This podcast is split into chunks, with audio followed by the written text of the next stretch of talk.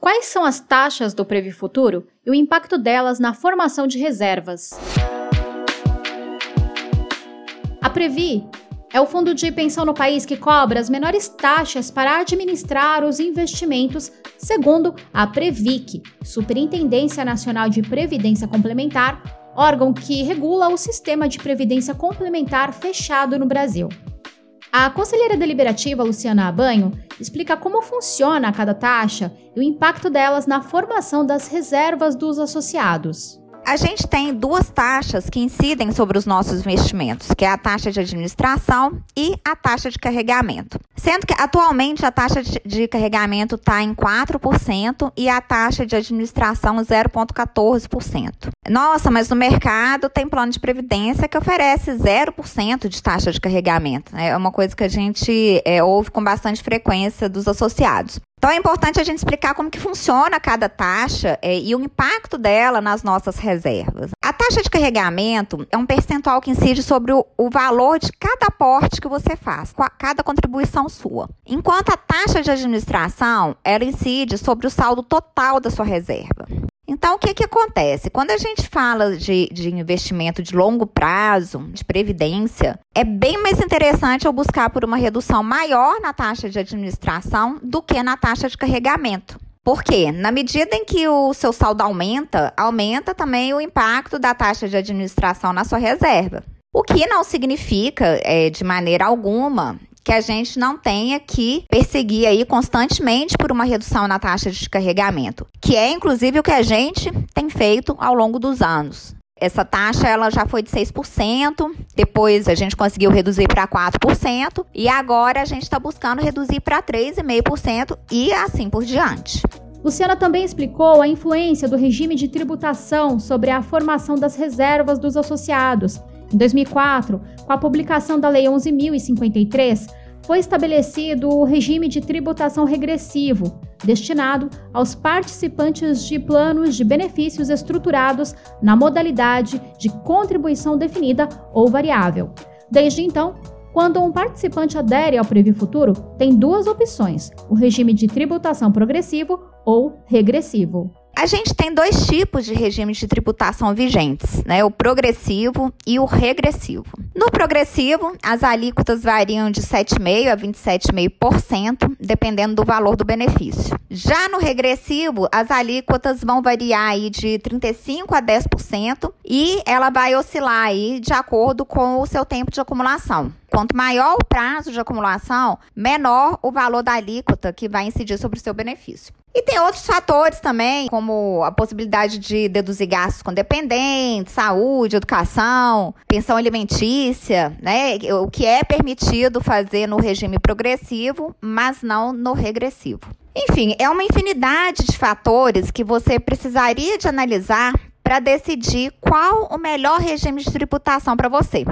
O problema é que, pela legislação vigente, você tem até o último dia útil do mês subsequente à adesão do plano, né, para fazer essa opção. Ou seja, é muito difícil você tomar a decisão correta. Até porque você não, não tem como saber hoje como que vai ser a sua situação na época da sua aposentadoria. Por isso que o ideal é que você pudesse fazer essa opção no momento da concessão do benefício. E é o que há alguns anos, né, a gente vem tentando junto ao, ao legislador e a parlamentares e esperamos muito conseguir isso, porque é, isso vai fazer uma diferença enorme na vida do participante do Previ Futuro. A conselheira deliberativa da Previ falou ainda sobre os tipos de benefícios do Plano 1, composto de duas partes. A parte geral, que conta com o patrocínio do Banco do Brasil, e a parte opcional, prevista para os participantes que efetuarem contribuições sem a contrapartida patronal, visando um benefício adicional além da parte geral, que conta com o patrocínio do banco. Além dessa questão,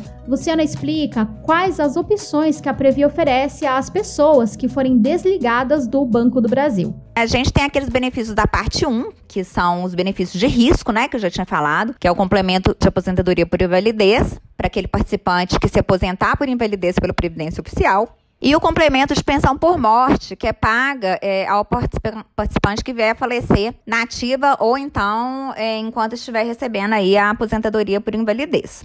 E na parte 2, a gente tem a renda mensal de aposentadoria, Para fazer jus a esse benefício, você tem que contar com no mínimo 180 contribuições é, e também está aposentado pela Previdência Oficial e, naturalmente, rescindir o vínculo empregatício. Né? E a renda mensal de aposentadoria, antecipada de aposentadoria. Né? Nesse caso, o mesmo critério dos 180 contribuições, mas nesse caso você não precisa estar aposentado pela Previdência Oficial e sim ter 50 anos de idade. Tanto na renda mensal de aposentadoria quanto na renda mensal antecipada de aposentadoria, você pode optar pela renda com reversão em pensão, se você quiser deixar uma segurança maior para sua família. Ou então, sem reversão em pensão, ou tem ainda a opção de sem reversão com prazo determinado por 5, 10 ou 15 anos. Nesse caso, é, se o participante falecer dentro do prazo mínimo escolhido, né, 5, 10 ou 15, a renda mensal de aposentadoria ela vai ser paga aos beneficiários que ele indicou pelo prazo restante. Se passar o prazo escolhido e o participante não falecer, ele continua recebendo a renda mensal de aposentadoria normalmente até o dia que ele vier a falecer. A pensão por morte, né? Essa daí é paga aos beneficiários habilitados pela Previ em decorrência do falecimento do participante que já se encontrava recebendo renda mensal de aposentadoria ou renda mensal antecipada de aposentadoria, exceto, né, para aqueles que escolheram aposentadoria sem reversão de pensão ou com reversão por prazo definido, conforme eu já expliquei. E por último, a gente tem a renda mensal vitalícia, que é paga aquele participante que opta pelo BPD, que é o benefício proporcional diferido.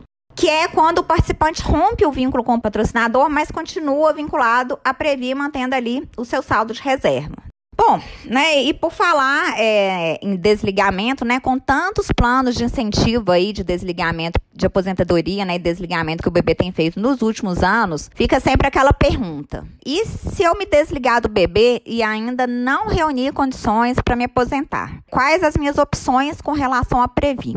Então, nesse caso, você também tem algumas opções interessantes. Você pode optar pelo BPD, como eu falei agora, Nesse caso, você para de contribuir, mas mantém o seu saldo na Previ até reunir condições para se aposentar, quando então vai poder requerer a sua renda mensal vitalícia.